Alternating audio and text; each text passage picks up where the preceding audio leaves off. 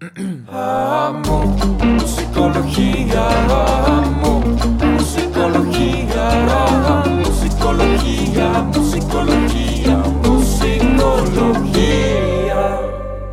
Buenos días, buenas noches, buenas tardes, buenas mañanas, madrugadas o la hora que sea. Bienvenidos. a Musicología, una semana más, un episodio más. Y hoy tenemos invitadas de lujo, qué barbaridad. O sea, lujo, pero guau, eh. Pero hoy tenemos nada más y nada menos que Ale Moreno de Ruido Rosa, que ahí va, credenciales a grandes rasgos. Ella es compositora, es DJ, es vocalista de Ruido Rosa, es música y por último, y la más preocupante, también eres víctima de robo a manos de Justin Timberlake. Esa nos enteramos por ahí que, que, pues bueno, digo, muy lamentable, pero, pero está bien. Ni modo. Hace ese Justin. Sí, sí. Sí, en- No era para en- él. Era para él. Se lo llevó. Era mi collar. Era, tu collar y se lo llevó. Y además, este, digo, im- imagínate que algún día estés viendo una entrevista de, de Justin Timberlake así de que X en, en su casa, así, no sé, con ópera o algo así. Y es como que, hey, mi collar. O sea, que lo tenga como por ahí cabrón. colgado. Estaría muy cabrón. Me encantaría, me encantaría que, que tuviéramos esa conexión. O sea, que tuvimos ese día hace 20 años, voy a decir. Oye, aparte era en el pico así de N5, o sea, no, no es cualquier cosa. Sí, pero creo que en ese momento justo este, la historia para la gente que no está entendiendo lo que está pasando. Sí, pero- eh, eso hubiera sido una buena parte para la introducción, ¿eh? tal vez. Pero fue, yo estaba en un concierto de NSYNC con mi hermana, porque era, era esa la época. ¿Cuántos años tenía? Pero estaba chavita. Y, y a mí me gustaba, mi favorito no era Justin, que después es como, después de ese momento, como que dije, ok, Justin es chido. Y después resultó que pues sí, Justin era el chido, ¿no? Sí. Pero, mm, pero a mí me gustaba Jay-Z, Jay-Z Chasey. Él me gustaba. Y ese güey tenía como un collarcito que yo no sé dónde me lo compré, en algún lado lo vi. Fue como, "Ah, es como, el co- como el collar de Jay-Z. Y entonces me lo compré, Ajá. que era una puberta. Em, entonces ya, y yo lo traía. Y en el concierto llegó un momento en el que se me rompió, por alguna razón. Era como de esos collarcitos como de corito, se zafó. Entonces lo traía en la mano Ujú. y estaba, era el Estadio Azteca, creo. Che, concertazo. Eh, Sí. Tenían como una, una pequeña pasarela, ¿no? Donde pasaban. Entonces yo me acerqué a la pasarela, una señora, de hecho, hasta me subió, me dejó como subirme a una silla. Entonces estaban ellos como corriendo para atrás, como buena banda de pop. Ajá. Y yo andaba levantando las manos y pues, traía el collar en la mano y de repente se paró Justin Timberlake y como que pues, ve que traigo una madre en la mano y la, y la agarra y me dice, for me, y yo de que, Yes. nada, yo estaba toda impactada, así de, ay, se lo llevó, y yo como, ah, se llevó mi collar. Hasta la fecha creo que dice mi mamá, como, nunca te había visto, o sea, me dijo, estabas, o sea, era así como, había, había pa- pasado un momento en tu vida, así, impresionante, o sea, me dijo, de todo, me recogí del concierto, aparte había llovido muchísimo. Me dijo, estaban empapadas, me dijo, pero estaban tan contentas, me dijo, tú estabas, o sea, creo que llorando de la felicidad mientras estaba toda mojada, así. Sueño de pubertad cumplido, está bien, de repente tenemos... Oye, sí, pero ah, entonces fue como, o sea, como experiencia positiva que se lo llevara. O sea, fue como, Sí, no era para él, pero, pero oye, qué cool. Sí, después de eso te digo, fue como, ok, tal vez le voy a hacer más caso a Justin. Y luego resultó que Justin... Resultó que Justin Timberlake era, sí. Ajá. Gran elección, eh, gran elección. Descubriste a Justin Timberlake antes de que fuera el Justin Timberlake que todos conocemos ahorita. Exactamente, exactamente. Oye, Ale, ¿te parece si empezamos ahora sí ya con la pregunta en forma? Que, bueno, con la entrevista en forma, más bien. Que ya nos vamos a meter un poco más a fondo a todo tu trabajo con Ruido Rosa, a, a todo la gama de, de- de colores y sabores que haces dentro de todo este trabajo musical, que la verdad en lo personal me gusta muchísimo, la producción me gusta mucho y sobre todo, no sé, siento que son una banda con, con muchísima energía y eso me gusta mucho, ¿no? O sea, que es mucha energía, pero no, no, no a un estilo. Es, es un tipo diferente de, de mucha energía. O sea, es como mucha energía, pero chill. O sea, como que sientes el power. Eh, más bien es eso. Tienen mucho power. No es mucha energía en el sentido de que así como, ah, qué rápido todo. Sino es mucho Ajá. power en el sentido de que no es tan rápido, pero se siente como mucho peso y mucho groove a la hora de, de- escuchar las canciones y, y de tocar y todo. Entonces me gusta mucho eso. Entonces vamos a pasar a la primera pregunta que es este, hasta donde entiendo, tu trabajo en Ruido Rosa, en muy buena parte, este, es, bueno, es muy colectivo todo, ¿no? O sea, como el cómo hacen las canciones y todo. Entonces, mi, eh, las lyrics y, y todo eso, normalmente vas más por tu lado, ¿no? Hasta donde entiendo. Sí, Entonces- sí, em, cuando empezamos a trabajar una canción, casi siempre es como una onda, como dices, como colectiva, ¿no? Siempre, casi siempre hacemos como un jam. Alguien tal vez tiene una, una, una idea, un riff, un algo, y sobre eso Ajá. todos empezamos a trabajar. Eh, y sí, a mí, sobre todo últimamente, me ha gustado involucrar también a toda la banda en la onda de las letras, ¿no? Porque de repente nos pasaba así en entrevistas, así de que le preguntaban a alguien más como, ¿y de qué habla esta canción? Y las demás de que, ¿no? Entonces fue como, no, Sí. pues creo que también tiene que ser, o sea, aparte de que la, la- la música, ¿no? Pues la letra también tiene que ser en que todas estén como un poco más involucradas. Entonces sí, la Sí. que al final acaba como puliendo y haciendo todas las letras eh, soy yo, Ajá. pero me gusta involucrarlas también en el, en el proceso y, y también, eh, ¿no? En el último EP, pues también en, en la onda de las melodías, ¿no? Como jugando un poquito todas. Este, entonces sí, es un, es un proceso bastante, como dices, colectivo. Oye, Ale, ¿y eres más de, de, esta, de estas este, como compositoras que es más como escribo primero la letra y así el poema y luego ya lo canto? ¿O eres más de los que empieza como a balbucear ideas y les vas, les vas poniendo palabras? De las dos, de repente tengo, sí, porque de repente como que se me ocurren como conceptos, palabritas, cosas que escribo y hay veces donde te pasa al revés. Y luego pasa que estás escribiendo, o sea, no puedo escribir ya, tengo tal vez una hoja de cosas escritas, pero luego escucho la canción para la que va y es como, ok, vas agarrando cositas, entonces se mezclan, ¿no? Porque hay, hay Sí. frases o cosas que quedan como les había escrito y hay cosas que, como dices, que es como, ok, ya sí me gustó esa métrica que estoy metiendo, intentar decir lo que quería decir, pero vamos a meter otras palabras. Entonces sí, para mí es un poco, de hecho, una mezcla. Órale, qué cool. Perfecto, perfecto. Oye, Ale, y digo, buscando ruido rosa, luego, luego llega a mi cabeza lo que es el ruido rosa acá para las frecuencias y onda de neurociencia y dormir y demás, ¿no? Entonces, Sí. este, pues el ruido rosa está comprobado que esas frecuencias, si las utilizamos para dormir, nos ayudan para mejorar la memoria. Es una buena forma de retener la información del día este, antes de los exámenes y demás. Para eso nos funciona el ruido rosa. Si no lo conocen, bastante buen experimento, dormirse escuchando ruido rosa o ruido blanco y todas las opciones Ruido que hay blanco. Sí, muy bueno para dormir, para, para que no te despierten con los ruidos. Este, pero eh, digo, con el nombre de la banda, platícame un poquito. Acá era, decíamos, ruido rosa sirve para la memoria. Como qué, qué emoción o qué clase de cosa crees que produce tu banda ruido rosa. Creo que hace rato usar esa palabra, ¿no? Como poder, como que siento que sentimos que, que, que la banda en vivo es como mucha energía, sí es como, como, como una fuerza, ¿no?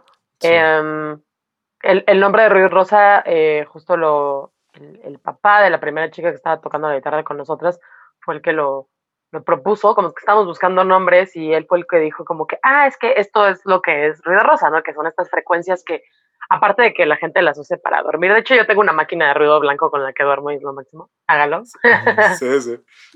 Este, aparte de eso, es el ruido rosa cuando vas a tocar en algún lado, en cualquier show, se usa para ecualizar todos los monitores, ¿no? Entonces, siempre llegas a un lugar y siempre es como que ruido rosa, se avientan todos el ruido rosa. Entonces, está presente siempre el ruido rosa en todos los escenarios y eso hace como un, eh, como un concepto bien padre. Luego la gente eh, pues lo empezó a asociar un poco porque éramos una banda de chicas, entonces como que, ah, claro, ruido, porque rock y rosa, porque son mujeres. Y nosotros como, no, pero ok.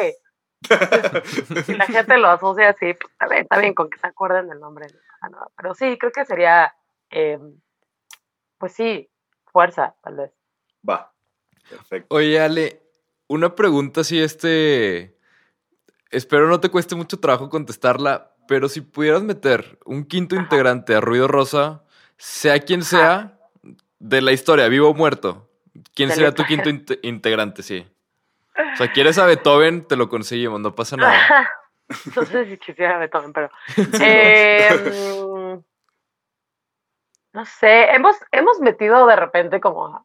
Hemos tenido invitados Ujú. que ha estado como muy divertido tocar con ellos. La presentación justo hace un año de- del disco, tuvimos a Ana Rizzo Mm. Eh, ella estuvo tocando la segunda guitarra y, y eso estuvo bien padre. Alguien tocando tal vez una guitarra estaría padre. Ajá. No sé, obviamente podremos tener a Jack White. Él sería Uy. una persona bien padre. Eh, sí, alguien así, alguien que pudiera, que también tocara como más instrumentos. Algo. Sí, a ver por Jack White. Sí, porque además Jack White lo puedes mandar a la batería, lo puedes mandar a las guitarras, lo puedes mandar a cantar, lo puedes poner a producir lo que gustes y la neta, Exacto. ese güey todo le sale excelente. Y además siento que mucho de los tonos, justo me, me recordó muchos de los tonos de, de, de su último EP, me recordaron como este tipo de estilo de Jack White, de tipo Lazareto, ese tipo de cosas, que como que son tonos, no sé, como, como muy chonchos, pero al mismo tiempo caben muy bien en las mezclas. Que, o sea, no sé, me- gusta mucho. Y justo hablando de, de esto de los tonos, me entra la, la otra duda, otra pregunta que tenía, que era, ¿cómo fue el rol o qué, cómo fue trabajar con, con Milko, básicamente, para la producción de, de este último EP? Pues justo eso que dijiste fue como lo que nos gustó mucho de, de- Ujú. de- de su producción, ¿no? Esta parte como de tener eh, estas, estas partes de las canciones, ¿no? Sonando súper fuerte, sin que, más bien como respetando sus lugares, ¿no? Porque de Sí. repente, justo cuando estás llameando, quieres que todo suene, quieres que todo esté adelante y que esté duro. Y con ellos hicimos como muy buen trabajo, como un poco de edición, ¿no? De estar diciendo, ok, Ajá. aquí tiene que lucir esto, aquí tiene que lucir esto, tiene que estar esto saliendo. Pero la verdad, eso nos ayudó mucho, eh, o sea, su visión nos ayudó mucho para, para trabajar toda esa parte. Porque sí, Milko son, eh, Pato y, y Jopa son, son este, músicos increíbles, a ellos los conocemos desde que estábamos empezando la banda, entonces ellos conocen mucho nuestra trayectoria y también sabían como el sonido que queríamos mucho. Entonces, eh, ellos empezaron a trabajar ya haciendo su proyecto solos, eh, a producir, y pues fue como, pues, ¿por qué no nos enseñan qué, qué pueden hacer con esto, no? Y les mandamos Sí. un demo, y lo que nos regresaron fue muy interesante, justo como que hicieron cosas con las canciones eh, así de demo, o sea, como que les agregaron cosas y, y justo quitaron cosas y editaron cosas que le dieron un poncho a las rolas que fue como, ah, ok, esto Ujú. no lo habíamos visto.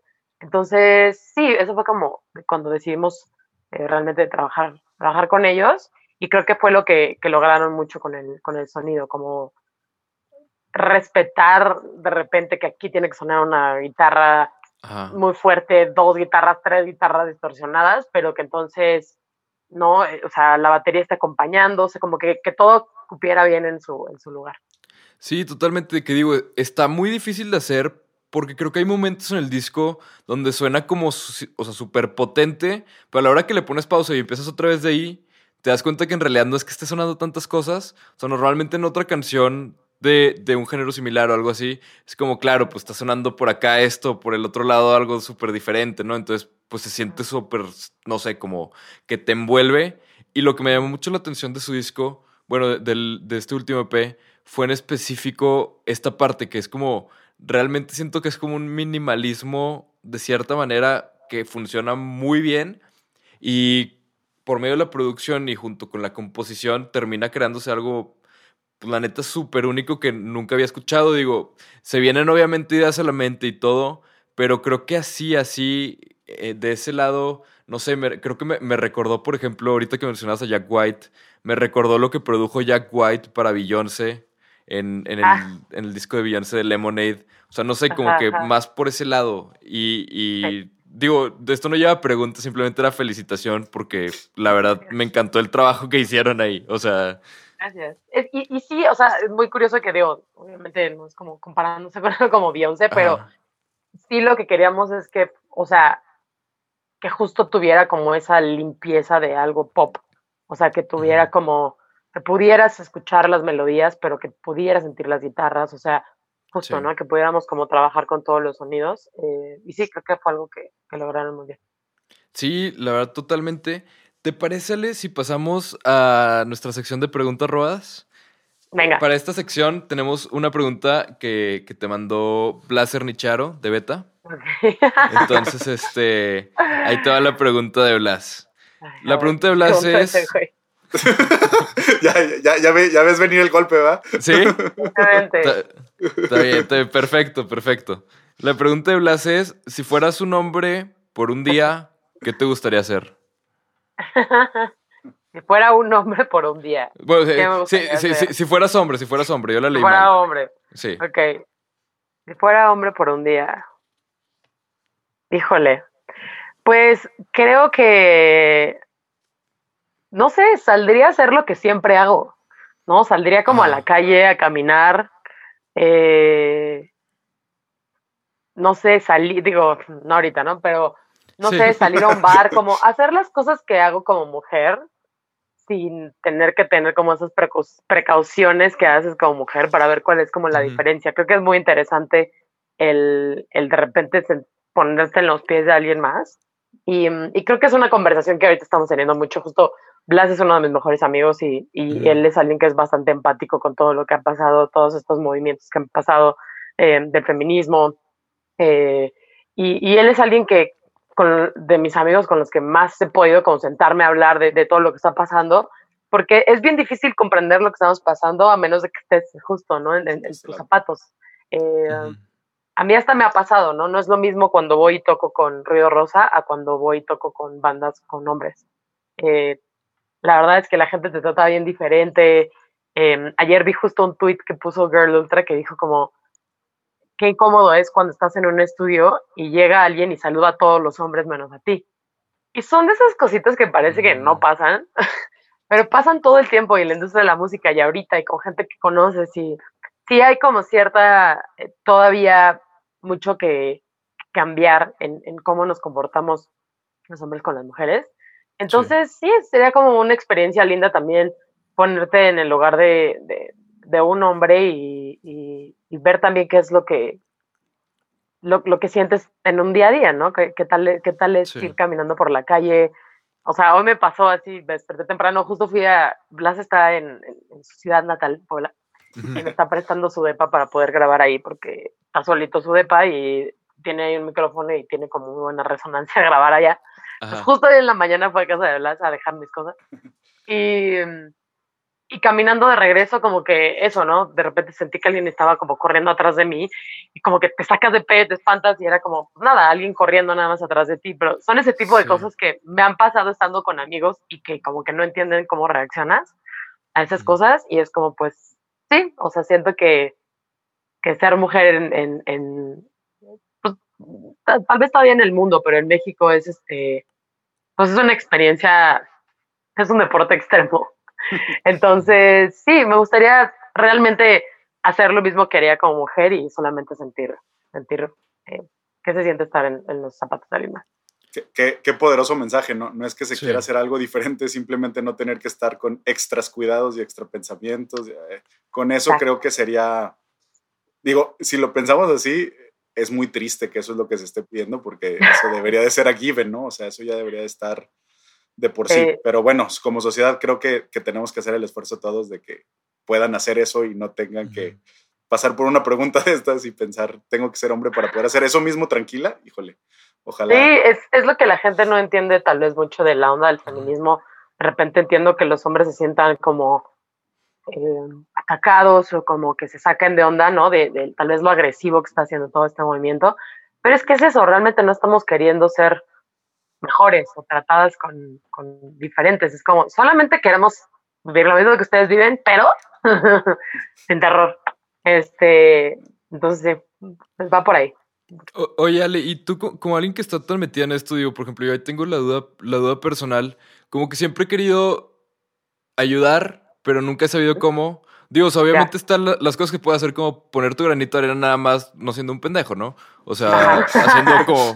Eso es suficiente. Sí, o sea, por ahí ya vas bien, o sea, con que hagas Eh, eso. todo bien. Pero, que, o sea, como por ejemplo a la hora de, de, no sé, yo siempre me pregunté como a la hora de las marchas, a la hora de, de todo, de, de estar difundiendo información relevante al tema, como que Sí. siempre vi muchas op- opiniones de, de gente que decía de que no, tú cállate, hasta gente que, que decía como no, pues o sea, está sumando a la causa, ¿no?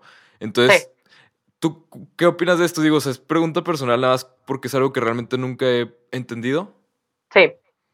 Pues yo, en lo personal, eh, creo que está está muy bien apoyar. eh, nos- la gente luego de repente dice como que es que ¿por qué entonces nos discriminan, ¿no? A nosotros de las marchas, ¿por qué nos sacan? Yo creo que es muy importante que nos tengamos un lugar eh, donde nos sintamos que es nuestro lugar, eh, porque llevamos años sin sentirlo. Sentimos que este lugar compartido que tenemos no es compartido ni siquiera, ¿no? No estamos ni siquiera en este lugar. Entonces creo que en- yo no soy tan radical, pero entiendo a las mujeres que dicen, no, es que no, aquí no hay lugar para un hombre. Entiendo también porque tienen que balancearse las cosas y ahorita Sí. necesita como este tsunami llegar primero antes de que se calmen. Entonces, ahora la, la- la última marcha, ¿no? La, la marcha del, del 8 de marzo, que fue la última vez donde vi gente. eh,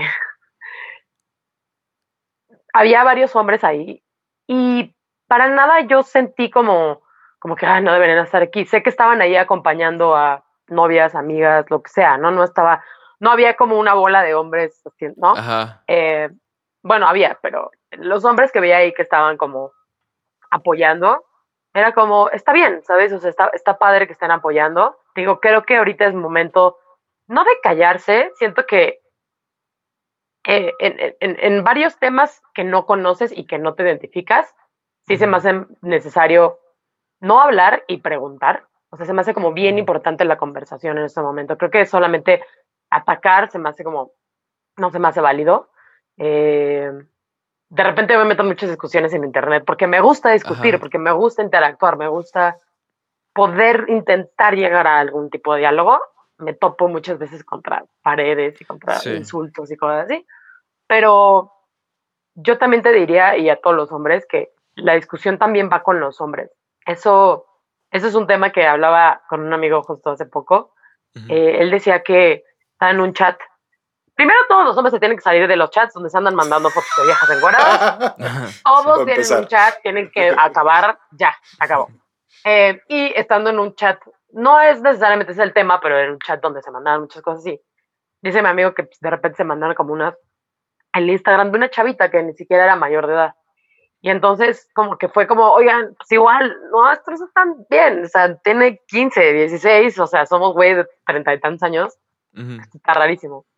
Y, y dice que fue muy atacado, ¿no? Que fue como muy como, ah, ya, güey, no es justo, no sé, bla, bla, bla. Y esos son el tipo de actitudes que tenemos que cambiar.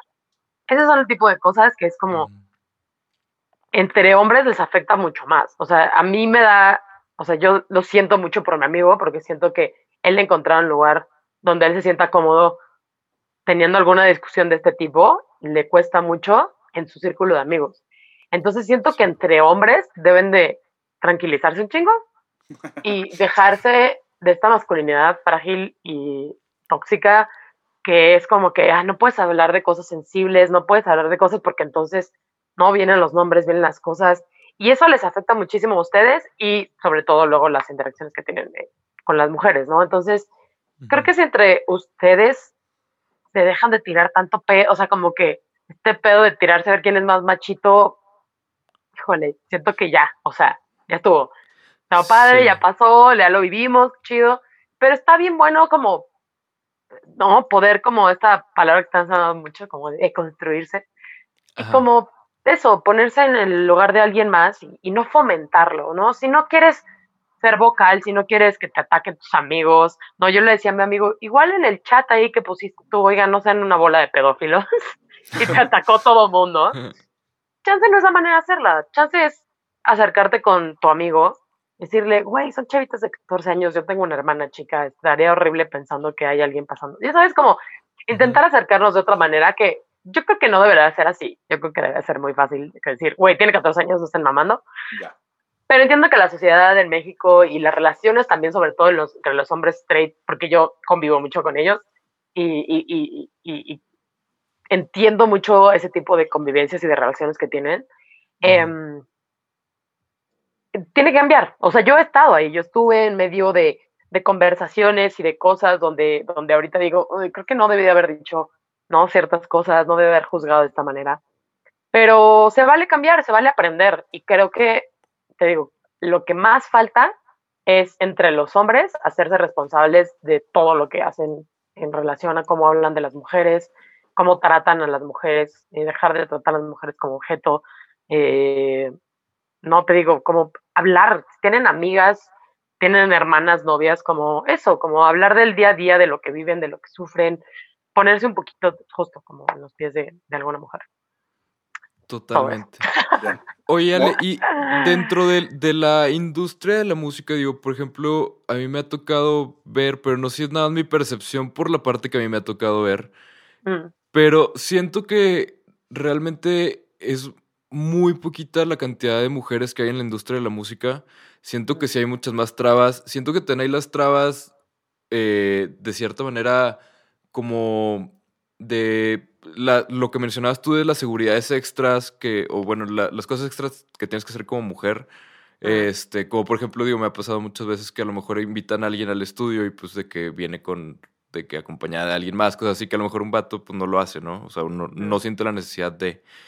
Pero, por ejemplo, cuando yo estaba estudiando producción musical en la universidad, eh, había, digo, no, no voy a exagerar, te lo juro, yo creo que de una universidad donde habían 100 personas, había tres mujeres. Sí, seguro. Y, y- y era impresionante como, o sea, literal, pues era una diferencia muy cañona, ¿no? O sea, de, de en cuanto a ratio de, de unos a otros. Pero siento que esto también se va a toda la parte de, de la industria de la música, desde la parte en vivo. Sobre todo creo que se eh, em- enfatiza muchísimo como en la parte tras bambalinas de la industria de la música, pero creo que en la parte de enfrente también pasa muchísimo. ¿Qué crees tú o tienes alguna idea? Digo, o sea, obviamente te estoy aquí pidiendo el, el resultado de la paz mundial, ¿no? Pero, o sea... Pero, o sea, ¿Cuál es la solución? Sí, no, o sea, ¿cómo, ¿cómo crees tú que podamos uno, o sea, uno los mortales, este, el, el incentivar a, a- a que más gente se sume a esto? Pues creo que son, la verdad es que es un trabajo bien complicado porque viene desde la educación y desde la onda cultural, porque eh, son, son cositas eso, ¿no? Es lo que te decía. Si tú como mujer no te sientes segura caminando en la calle, a nosotros nos pasó, ¿no? De repente, giras que yo vi que mis amigos hizo- hicieron. ¿no? Como, ¿no? Dos bandas en una camioneta recorriendo México. Eso nunca lo podemos haber hecho. O sea, lo hicimos algunas veces, pero era bien peligroso y era bien inseguro la, la chica que traíamos en ese momento de manager, pues, era mujer. Y pues traíamos a alguien de audio, pero la verdad es que pues sí, no es lo mismo viajar por, digo, en la inseguridad obviamente para todos es igual, pero sí, no es lo mismo viajar eh, eso, una camioneta puras mujeres que puros vatos alrededor de las, del, del- Entonces, pues quieras o no, esas empiezan a ser trabas, ¿no? Ya no puedes llegar a tantos Sí. lugares, en- en, eh, sobre todo cuando estás empezando, ¿no? Y no tenemos tantos recursos. Al principio era como, pues es que nos vamos a ir a meter a Naranjos, Veracruz, que lo hicimos. Este, hicimos esa y luego como, es que no la vuelvo a hacer, ¿no? O sea, y, y hacías cositas que para los vatos no es un pedo, o sea, no es un, no, no es como que sea un problema, es como, ah, sí, fuimos aquí, acá y allá. Y como mujer, pues sí, no puedes hacer igual. Entonces, llega un momento, o sea, en, en ese punto. Y luego también hay algo, una cosa como bien cultural y bien arraigada que tenemos, que es como, no, pues como mujer en general, es un problema ser, o no un problema, pero más bien es como ser profesionista todavía, todavía, que es muy fuerte pensarlo, pero todavía es como, "Mm, pero es que también, pero es que es, este, pues eres mujer y ser mamá y ser bli, bli, bli. No, o sea, como que hay, hay todavía mucha educación que como mujer tienes que ser, ¿no? Este, señora y dueña de la casa, aunque no te paguen, pero esa es tu chamba. Este, cuidar a tus hijos también es tu chamba. eh, y entonces el hombre es el que tiene que salir.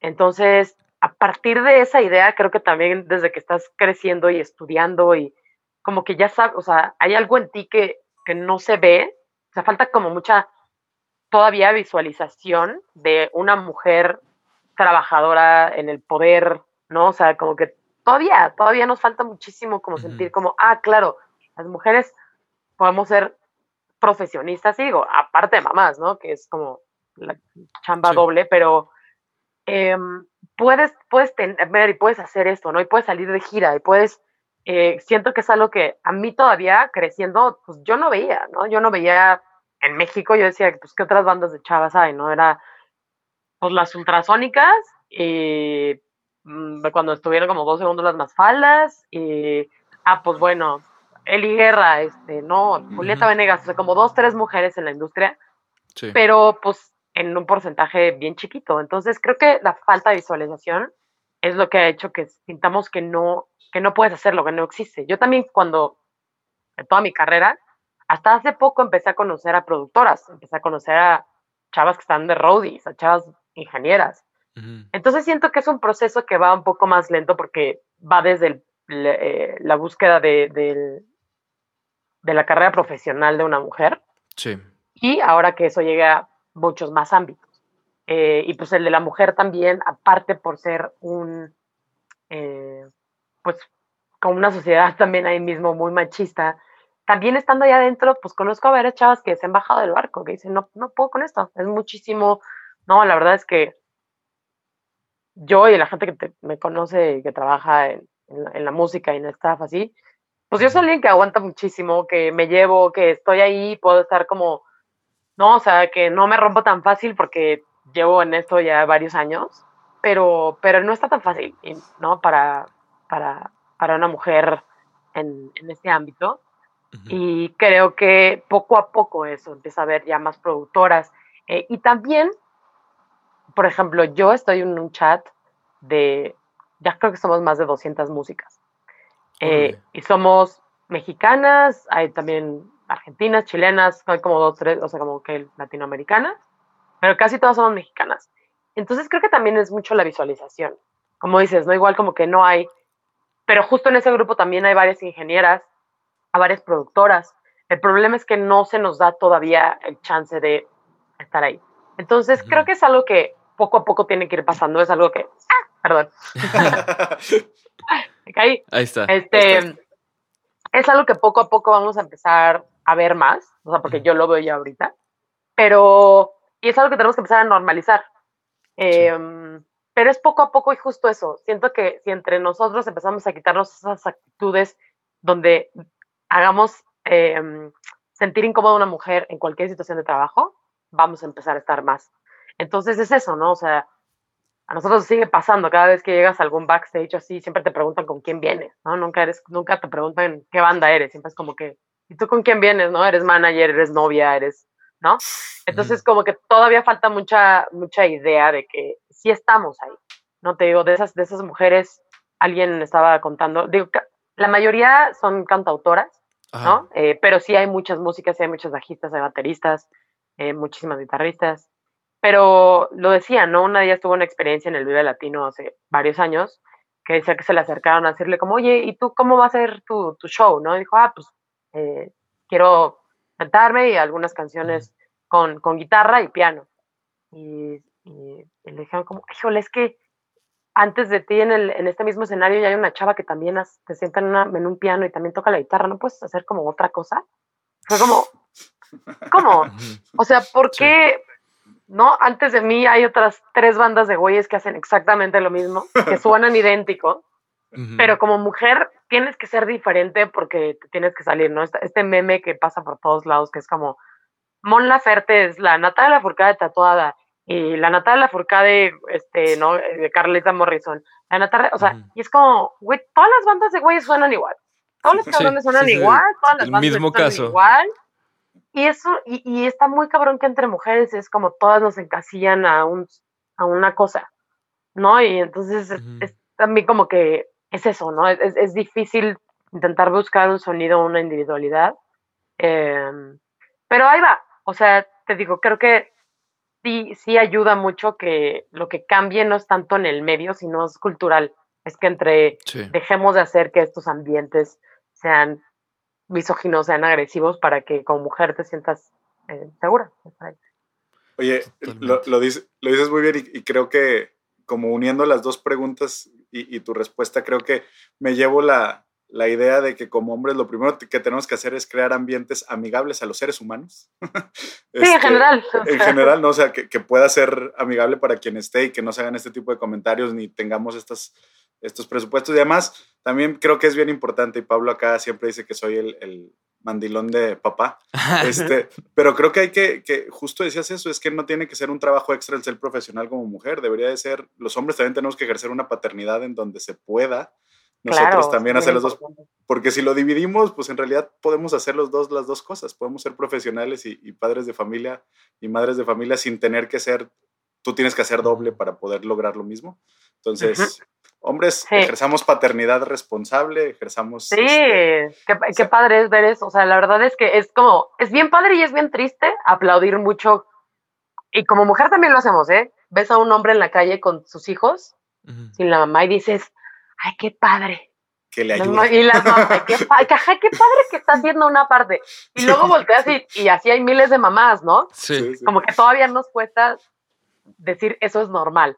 No lo aplaudimos mucho, pero yo sí lo aplaudo porque justo todavía no es normal. Entonces, em, sí, creo que, creo que cada vez más existe esta como esta cosa, pero es eso, ¿no? También el, el ser profesionistas no tiene que, no tendría que pelearse también con, con la paternidad. Esta cosa también que sale como, no, pues es que no todos estos machos que dicen, pues quién los crió, sus mamás, es como, está cañón que también le quiten, ¿no? Es como que, ah, no, entonces, pues sí, la culpa es de nosotros también, obviamente. ¿no? Porque el papá pues no tiene que echarle ganas, no tiene que criar a nadie, es como chido ese argumento. Eh, Sí.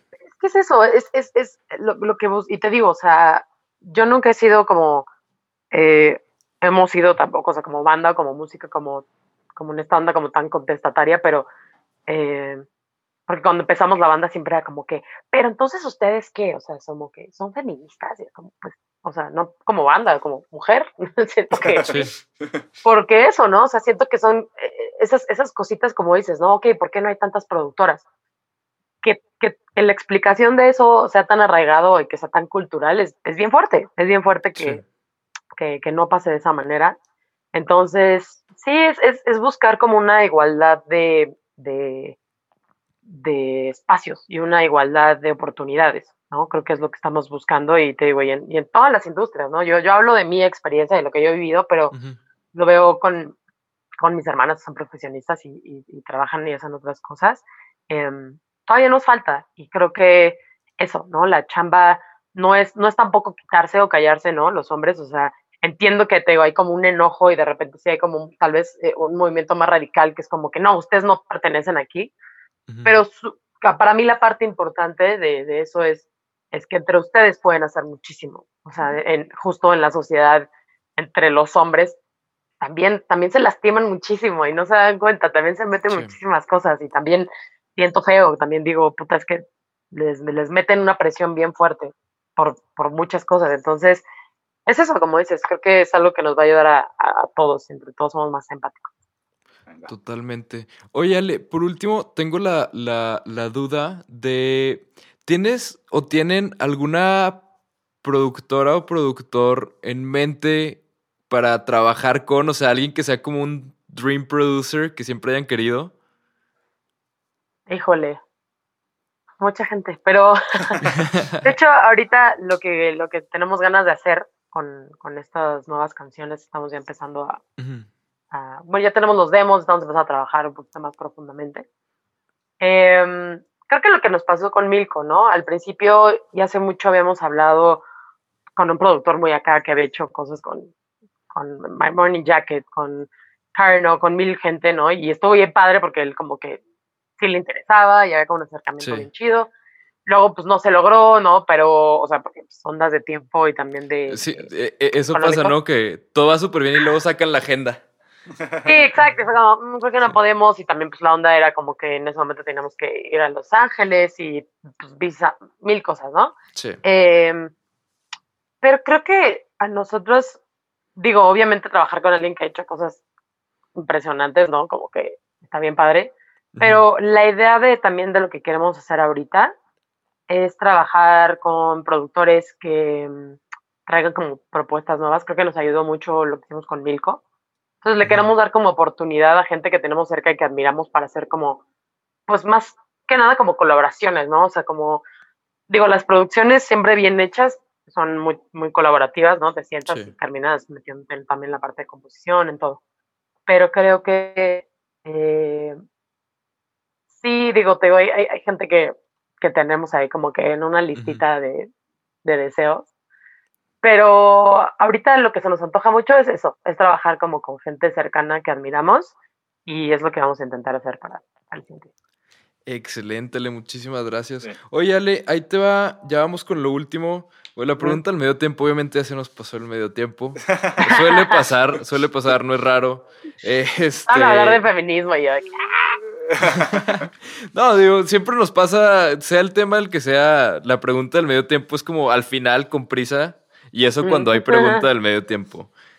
Pero bueno, igual te la hacemos rápido, que es, fuera de lo que sabemos de ti, ¿qué, qué nos puedes contar que sea algo que te mueva, que te motive o que te apasione?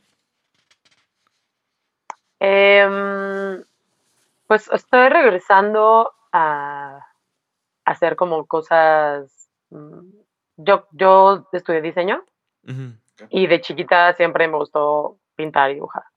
Y como que ahora el, eh, pues el encierro me puso otra Sí. vez.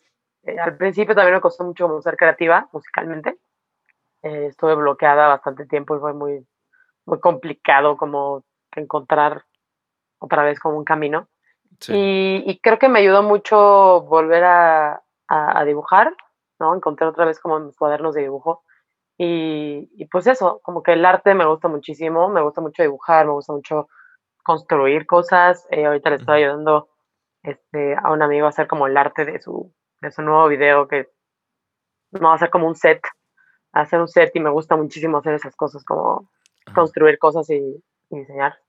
Em, entonces eso, me gusta hacer como manualidades y arte, cositas. Em, me gusta mucho la fotografía también. Eh, de hecho, antes de estudiar, cuando estudié diseño de comunicación visual, eh, y antes de eso estuve en varios cursos de, de fotografía y también es algo que me, me gusta mucho. Tengo aquí una, una coleccioncita de, de cámaras análogas y, de lomografía y, y- y me gusta muchísimo como retratar cosas. De hecho, o sea, nunca lo he- las he publicado, pero tengo ganas de, de publicar algunas. Hacer como una exposición o algo así. Sí, de hecho, estuve en una exposición hace muchos años de como fotografías del rock. Em, y tenía justo como que cuando me iba de gira o cuando tocábamos con otras bandas, antes, antes me llevaba como una camareta y tomaba muchas fotos. De ahí se, eh, se imprimieron varias fotos mías. Este, y pues sí, es algo que también me, me encantaría regresar a, a hacer de nuevo. Pero sí, creo que eso, como que el arte en general es algo que me apasiona mucho. Órale, Venga. qué fregón, Ale, qué fregón. Oye, por último, Ale, ¿te parece si pasamos al jam de asociación? La parte que te Venga. contábamos donde estamos haciendo una palabra y tú Parte de terapia. Sí, es- Ahorita, es- muy bien. sí, sí, sí, esta es la parte donde hay cualquier cosa, Borrego te avisa. Por favor, ahí me mandan mi análisis y mi cheque después. Ahí va, la primera, la primera palabra es creatividad. Ah, esfuerzo. Fragmentos. eh, la vida. Soledad.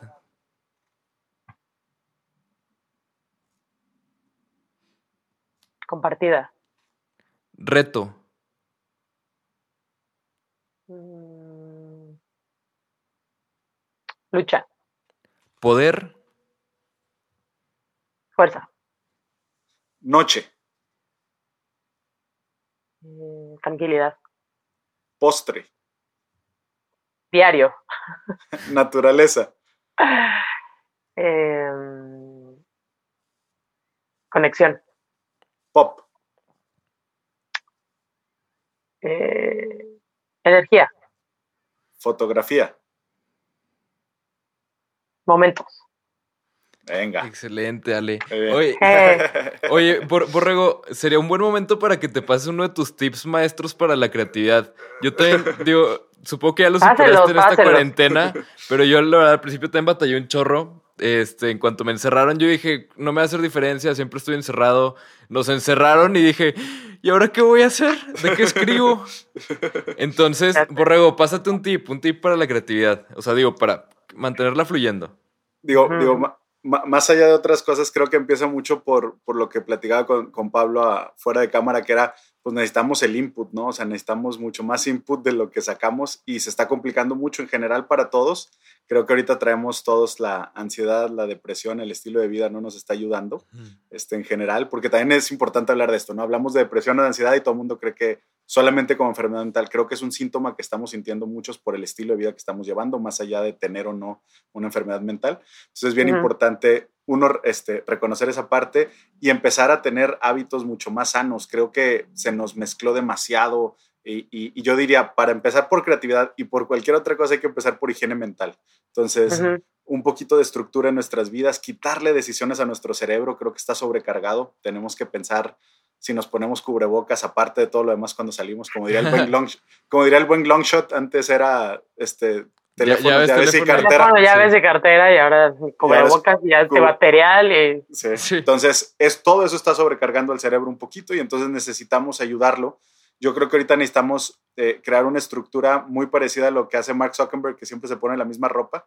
Me refiero Ujú. a una decisión menos que tomar y si hacemos una estructura en donde el día lo empezamos con objetivos y con algo que queremos este, alcanzar y sobre eso nos vamos con checklist, vamos a poder regresar un poquito a la creatividad, a la productividad en general, siempre y cuando tengamos esta estructura de sueño, de comida, de, ¿no? Este, eso nos ayudará y sobre todo le decía Pablo, es el momento para aprender de todo, para hacer cosas nuevas, para explorar nuevas cosas, porque si mantenemos el estatus que manteníamos cuando salíamos, va a ser medio complicado. Yo, yo les platicaba, empecé a hacer origami, este, a ver, porque, porque fue simplemente algo nuevo que aprender, un reto nuevo y una nueva experiencia, y eso te abre un poquito el cerebro y te deja volver a ver cosas diferentes. Entonces, sálganse un poquito de la rutina, no le tengan miedo a las cosas nuevas, denle una estructura y un poquito de higiene mental, y yo creo que cosas como esas, pequeños cambios como esos nos ayudarán otra vez a, a poder abrir la, la caja de Pandora y que vuelva a salir todo lo que necesitamos de ustedes, artistas, porque saliendo de esto los vamos a necesitar como sociedad mucho. Ah, ya sé. Muy bien, muy buenos. Pues eh, eh, esos son los tips también. ¿Cómo se llamaba a donde me mandaste digitalmente, Borrego? ¿Un museo? Ah, sí, digo, he, he estado haciendo varios, pero hay, hay muchos museos a donde puedes visitar, hay muchas oportunidades, este, y, y dense la oportunidad de vivir la experiencia. Creo que es un buen momento para volver a escuchar, hablando con ustedes músicos, para volver a escuchar un disco completo, un EP, acostarnos en la cama, ponernos audífonos, escuchar y dejarnos ir un ratito, anotar ideas de lo que viene con eso, este, y, y creo que eso es importante, este. Volver a hacer el, el input eh, y otra vez, por eso digo que los vamos a necesitar porque como sociedad el arte nos va a volver a despertar porque creo que andamos medio dormidos en general, este, andamos medio desconectados, entonces regrese, regresemos a esta bonita tradición de antes de poner el disco completo, acostarnos en la cama, escuchar la música completa, visitar museos aunque sea digitalmente, volvernos a sorprender con algo, este, búsquenle por ahí y cuando encuentren algo así, compártanlo. Este, todos Sí. lo estamos necesitando, entonces Sí, lejos, lejos de estar compartiendo otra vez las noticias, las preocupaciones y demás, también compartan algo que nos ayudó y, y creo que ahí podremos hacer un buen pool de, de cosas que hacer, ¿no? Entre museos, música, este, todo lo demás. Eh, y la última, que creo que es importante y lo hemos platicado en alguna otra ocasión, este, creo que tenemos que empezar por un, un diario de gratitud. Este, está comprobado científicamente que ayuda a mejorar tu felicidad. Entonces vamos a empezar por todas las noches a agradecer algo. Este, si lo quieres ver de tono religioso lo puedes ver, si lo quieres ver del lado científico también lo puedes ver. De las dos maneras te ayudará y entonces termina el día dándote cuenta de lo bueno que tuviste, porque si no, se nos empieza a hacer la, la eh, atención selectiva solamente a lo malo, solamente a la complicación, a lo que nos falta. Entonces, hay cosas que agradecer, hay cosas buenas que nos están pasando, hay pequeños detallitos. De repente metes la mano a una chamarra y hay dinero, de repente huele a pan, de repente este, te pones calcetines recién sacados de la secadora, este, de repente pasan todas estas pequeñas cositas que sí hacen diferencia y que hay que estar atentos nada más y darle su, su espacio para poderlo ver, ¿no? sí, muy bonito. Yo hago también mis, mis listas de gratitud en las mañanas y, so- y me ha ayudado mucho. Sí. Bien. Levanta. Estamos en tiempos bien difíciles, entonces estamos, como dices, tenemos que aprender a, a- a cómo sobrellevar esto. Está, está sí. complicado. Creo que durante mucho tiempo lo que nos decían que nos recomendaban no era el extra o era el- ya se convirtió en una necesidad ahorita este, Sí. de esto de higiene mental. Entonces estas cosas que eran como, si quieres mejorar, creo Vayan que a ahorita- terapia, amigos, vayan a terapia. Todos necesitamos terapia. Sí, sí, creo que es Vamos. importante. Es importante estar, estar este, conectados. Ujú. Y como les digo, eh, en general, sociedad, vamos a escucharnos. Lo hacemos tan mal que cobramos por hora. Este, Exactamente, exactamente, ¿ven? vamos, Sí. vamos a escucharnos, vamos a escucharnos. Vamos a abrir oído, vamos a escuchar a la otra persona. Y, y creo que ahorita nos necesitamos. Todos nos aislamos, creo que fue una actitud que tomamos. Nos metimos a nuestras casas y nos metimos a nuestras cosas. Y el problema es, no hemos vuelto a tender puentes. Y nos vamos a tardar en volver a salir y a vernos de otra manera. Entonces, vamos a utilizar la tecnología, vamos a hablarnos, vamos a escucharnos. Sí se anda necesitando, todos nos necesitamos. Así Pues es. así bueno, es. ahí está ahora sí que la recomendación. Muchas gracias, Ale, por, por haber platicado con nosotros, por la entrevista. La verdad es que nos, nos llevamos muchas cosas y mucha tarea y muchas ideas nuevas que, que vamos a, a hacer y procesar y todo. Y bueno, ahí está también el tip de Borrego este, para todos los creativos y los que no también de cómo mantenerse lo más cuerdos posibles. Pero muchas gracias, nos vemos la próxima semana y acuérdense que todos los lunes un episodio nuevo. Gracias.